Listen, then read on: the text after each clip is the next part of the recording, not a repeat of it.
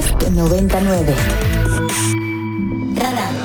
Personajes y análisis para entender mejor a México y el mundo. Con Mario Campos. Vamos con Luis Enrique Hernández, director de la Asociación El Caracol. Luis Enrique, ¿qué tal? Buenos días. Hola Mario, ¿cómo estás? Qué gusto saludarte a ti y a todo tu auditorio. Igualmente, Luis Enrique, gracias por estar con nosotros y platicar eh, rápidamente, si, si puedes, por favor, para nuestros amigos del auditorio, cuéntales del trabajo que ustedes hacen eh, con población que está en, calle para entender un poquito el contexto desde el cual nos estás platicando. Claro, mira, el Caracol tiene 26 años de trabajo ininterrumpido con personas que viven en el espacio público. Eh, tenemos como una serie de servicios, tanto legales como de acompañamiento educativo, de, acceso a los servicios públicos, en especial uno muy sensible que es el de la salud, eh, con la finalidad de que puedan encontrar una alternativa diferente a, la calle. Al año más o menos trabajamos este, como con unas 180 personas este, de manera directa y buscando que al menos 60 de ellas puedan eh, acceder a un proceso ya de vida independiente, es decir, que renten un cuarto, que entren a una institución, etcétera, ¿no? Pero eso es lo que hacemos de manera cotidiana. Ahora, es interesante y lo, lo, trabajaban con Animal Político y nos llamó por eso la atención y queríamos conversar con, contigo, Luis Enrique, que están encontrando dentro de las tareas que ustedes realizan con población que está en situación de calle, a poblaciones o a gente pues que no vivía así y que ahora por la situación económica está está, en esas circunstancias. Cuéntanos, por favor. Sí, fíjate que desde el 23 de marzo, eh, que estábamos en fase 2 de la, de la contingencia, eh, diseñamos una estrategia particular para intervenir eh, respecto de lo que estábamos viviendo y prevenir los contagios de COVID-19 con la población callejera. Mm. Nuestro primer acercamiento fue llevar información puntual sobre lo que es el COVID, las formas de prevenirse, porque sabíamos que todas las instituciones iban a cerrar. Entonces nosotros seguimos esa misma indicación de cerrar las oficinas, pero nos fuimos a la calle como, como una respuesta eh, de protección para la población callejera. Eh, conforme fue avanzando la, pandemia y, los contagios, este, comenzamos a identificar que al menos de población callejera no teníamos ningún contagio, pero comenzamos a ver las consecuencias de lo que estábamos viviendo todas y todos en, el mundo. Y la primera de ellas fue que empezó a escasear sus recursos económicos. Este, por lo tanto, empezamos a, tratar de dar respuesta a esto. Eh, organizaciones solidarias nos comenzaron a donar alimentos para poder llevarlos a, algunas familias. No podíamos eh, eh, visitar a toda la gente en la calle, pero al menos en las zonas donde estábamos interviniendo, poderles llevar este, además de el gel, jabón, este, eh, cubrebocas, que ya comenzábamos a, incluir dentro de estos kits sanitarios, llevarles bueno, un alimento a, quienes estábamos viendo que estaban teniendo problemas para trabajar. Esto fue algo nuevo, porque en 26 años el Caracol jamás había repartido despensas de esta forma. Okay. Eh, veíamos que la crisis económica que todo el mundo estaba viviendo sí estaba teniendo un impacto muy especial en la ya eh, precaria economía de, las personas. Pero cuál fue nuestra sorpresa que conforme fuimos avanzando, no sé si tú sabes, pero en la primera semana de abril cerraron los hoteles. Mucha gente que vivía en la calle vivía en hoteles como un tránsito para brincar, rentar algo como más, más, mm. más digamos, estable. De un día para otro teníamos a 150 personas de las que conocemos nosotros. Yo estoy seguro que eran muchas más pero de las que nosotros conocíamos que estaban en la calle. Entonces empezamos a ver que esto ya cada vez se ponía más difícil hasta que empezamos a encontrar personas que no vivían en la calle, o gente que se nos acercaba y nos decía que si le, ayudáramos con algo de despensa. Que tampoco vivía en hoteles. Que tampoco vivía en hoteles, es gente que tenía su casa. Pero nos llamó la atención porque se acercaban a pedirnos trabajo.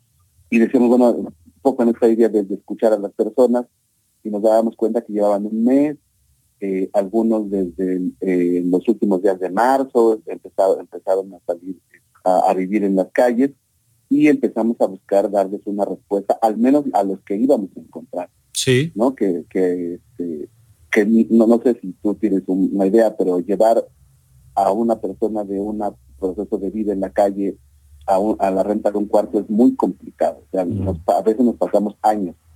Pero veíamos que estas personas tenían muy poquito tiempo, no estaban ya instaladas dentro de la cultura de, en la calle, estaban viviendo muchos temas de violencia, estaban viviendo eh, temas de, de, violencia sexual, sobre todo las mujeres, y teníamos que dar una respuesta, ¿no?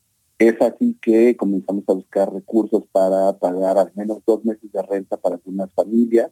Y, Oye, que además... A, estos, a estas personas que además eh, eh, destaco esto que acabas de decir, son familias. Sí, son familias. O sea, eh, bueno, la nota que ustedes vieron en, Animales, el Animal Político es al menos este, este señor con su pareja, el señor Andrés que está con sus, estaba con sus hijos, tuvo que enviarlos a, a, Hidalgo para un tema de, resguardo. bueno, también comenzamos a algunos jóvenes que estaban en hoteles y que ya no podían pagar pero sí nos llamó sobremanera la atención que eh, estas personas eh, que no habían tenido experiencia de vida en la calle y que las historias son, son pues, lo que nosotros estábamos viendo con población de calle, pero aquí se refería a personas que estaban en una condición de economía pues precaria y que el, impacto de la pandemia era una, una vida en la calle y, y no podíamos permitir. Oye, Luis Enrique Hernández, nos decías que ustedes llevan 26 años trabajando como, como el Caracol. ¿Esto que nos estás contando lo habías visto antes? No, sí, o sea, sí, sí encontramos gente que recién sale a la calle porque tiene algunos como problemas de orden eh, en su salud mental o porque están en un proceso de depresión y, consumo de alcohol, pero así de familias completitas no, o sea, nos parece que sí son las consecuencias que estamos viendo de, una pandemia que, que los estragos son básicamente en el orden económico y el impacto a nivel social. Este, mira, te pongo un ejemplo, o sea, además de, esto, estamos encontrando eh, niños y niñas que no fueron a la escuela, este, y, que, y que no tenían posibilidades de acceder a los recursos que la Secretaría de Educación Pública ofrecía como televisión, radio, sí. a niños que no tienen esa posibilidad.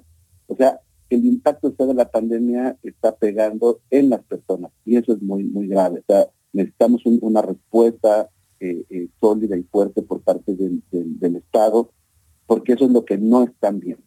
Pues qué situación. Y la gran pregunta es cómo la gente que nos está oyendo, incluyéndonos por supuesto nosotros, Luis Enrique, podemos apoyar el trabajo que ustedes hacen en el Caracol para atender también a esta población, a las que ya estaban naturalmente, que, por supuesto que necesitan el trabajo que ustedes realizan de acompañamiento, pero también a quienes están llegando ahora en esta situación que nos estás describiendo.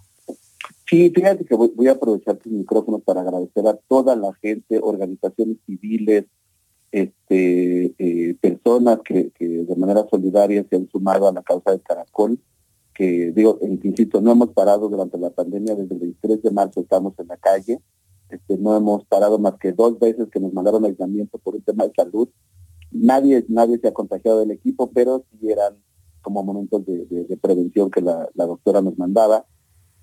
Pero la respuesta ha sido muy importante. Pueden seguirnos en nuestras redes sociales arroba el caracol hace en Twitter, Facebook, este, Instagram. Ahí estamos como, como, ahí están los, los datos bancarios, ahí pueden solicitarnos si, si alguien quiere donar algún recurso. Eh, hacemos llamados puntuales cuando necesitamos cubrebocas o necesitamos gel porque se nos acabó o necesitamos despensas. Ahí estamos haciendo los llamados puntuales porque tampoco es, es pedir por pedir. Claro. Lo que estamos solicitando es específicamente en función de las necesidades que vamos encontrando en la calle. Cuando se acabaron los cubrebocas, pedimos, pero este, ahorita tenemos un stock gracias a que la gente ha sido muy, muy, muy solidaria. Bueno, pues Luis Enrique, gracias y mantenemos la comunicación, por favor. No, a la orden, Mario. Un gusto saludar. Gracias, Luis Enrique Hernández, director de la Asociación El Caracol. Y bueno, pues no hay mucho que agregar a lo que acabamos de escuchar, solamente decir que sí es un tema de salud, pero es un tema de economía la pandemia nos lleva a guardarnos, pero sin, ahí es donde tiene que intervenir el Estado para garantizarle a la gente que no pase lo que justamente nos acaba de contar Luis Enrique. No es un tema del virus, ¿eh? es un tema de qué hace el Estado mexicano para ayudar a quienes ante la situación sanitaria pierden la oportunidad de tener una casa, tener un ingreso y está viviendo lo que nos acaba de contar Luis Enrique, porque no, si no parece que es así, ay, pues fue el virus, no, no fue el virus, para eso tenemos un Estado. Pero bueno, vámonos a otro tema, 8 con 45.